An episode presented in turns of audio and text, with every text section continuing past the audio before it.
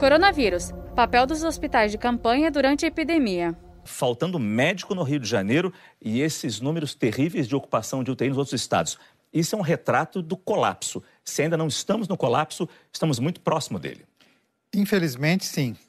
É, o que nós observamos é que o número de casos vem aumentando numa velocidade alta e a taxa de ocupação de leitos de UTIs é, nas grandes cidades como Rio, São Paulo, Fortaleza, Manaus, ela vem próxima de 90, 95 e vai chegar a 100%.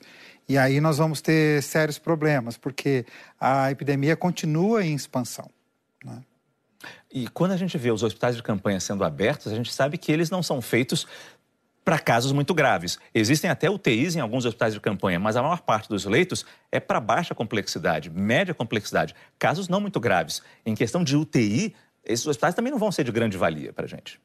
Em questão de UTI, não. Normalmente, o hospital de campanha, até pela forma como ele é construído, né, que são com paredes de drywall e tal, eles não têm aquela infraestrutura necessária para você ter um, um, um, leito de alta complexidade.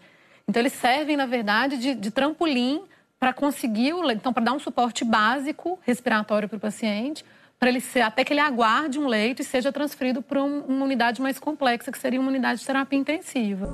Saiba mais em g1.com.br barra coronavírus.